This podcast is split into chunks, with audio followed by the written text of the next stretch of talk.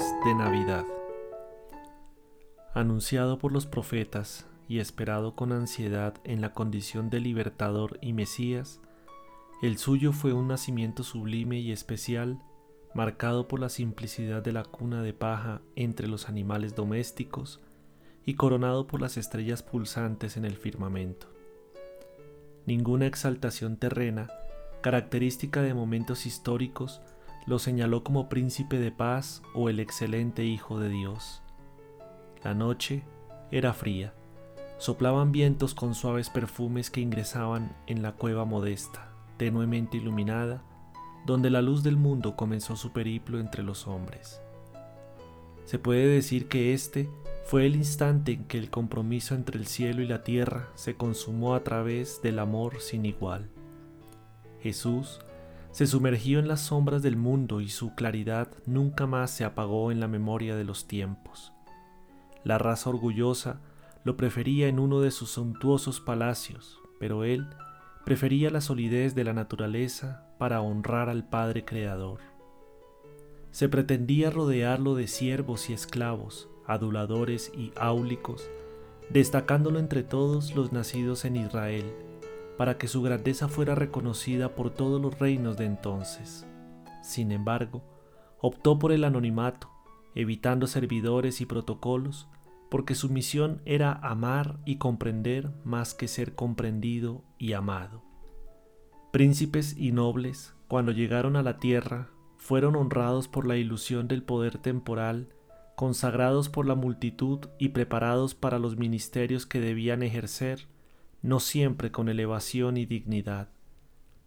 Con Jesús todo fue diferente. Sin buscar protagonismo, vino para que todos tuvieran vida en abundancia, levantando a los caídos y guiando a los desamparados, ayudando a los infelices plebeyos y participando en el banquete de los sufrimientos de los miserables y excluidos por la degradante presunción de la humanidad. No hubo fiestas ni alabanzas, sin embargo, superando todos los hechos que sucedieron antes, fueron los ángeles quienes lo anunciaron y las luces de la inmortalidad que iluminaron la noche que hicieron una fiesta de estrellas. Y Él vino como la esperanza de los desheredados, la paz de los afligidos, la alegría de los desdichados, el amor de los abandonados.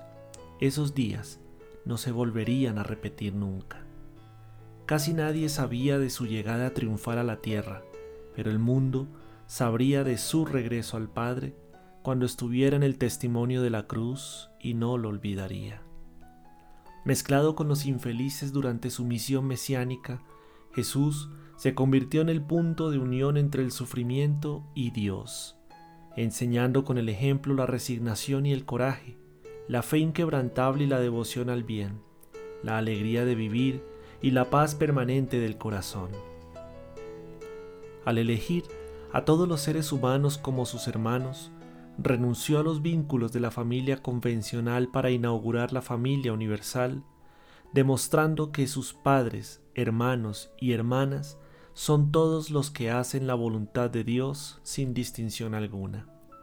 Su existencia fue especial, porque pasó entre los poderosos sin enorgullecerse, y entre los infelices sin degradarse, permaneciendo intacto el inefable amor.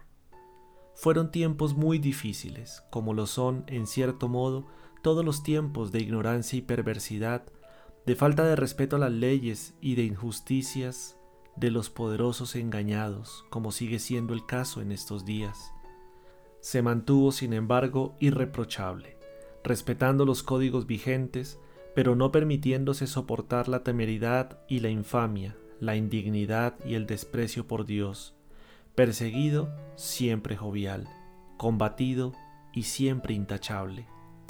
Su grandeza perturbó a los pigmeos que estaban atados a altos cargos y temían perderlos, mientras que él permaneció imbatible en sus metas de renovar a los seres humanos y ganar el reino de Dios. Ninguna amenaza lo asustó, ningún poder terrenal lo afligió. Jesús era un perseguido que vivía huyendo de ciudad en ciudad para cumplir la tarea para la que había sido enviado. Los espíritus del mal no dejaron de perturbarlo, inspirando a sus semejantes en los intentos de entorpecer su ministerio libertador. Donde quiera que apareciera, pronto aparecieron sus oponentes, probando su coraje y fuerza moral, luchando contra él y tratando de silenciarlo. Nunca los temió, y se enfrentó a ellos tantas veces como fue necesario, evitando el combate total porque aún no había llegado el momento que pasaría solo después. Toma a Jesús como tu modelo y guía, siguiéndolo en las huellas inapelables en el camino del tiempo. Renaciste con la tarea de adoptarlo en tu mente y vivirlo en tu corazón. No te desvíes ante los testimonios tomándolo a Él como ejemplo. En todo caso, recuérdalo e imítalo. Esta Navidad, adóptalo en tu comportamiento y transforma los días restantes de tu existencia en un himno permanente de amor a todas las criaturas después de haber logrado amarte a ti mismo. Jesús te está esperando. No te detengas, recoge las dádivas de la Navidad en lo íntimo de tu ser y experimentando la felicidad de conocerlo.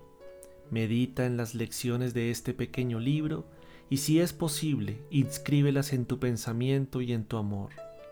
Las dádivas de la Navidad son innumerables. Tomado del libro Dádivas de Navidad, dictado por el espíritu Juana de Ángelis, psicografiado por Divaldo Pereira Franco.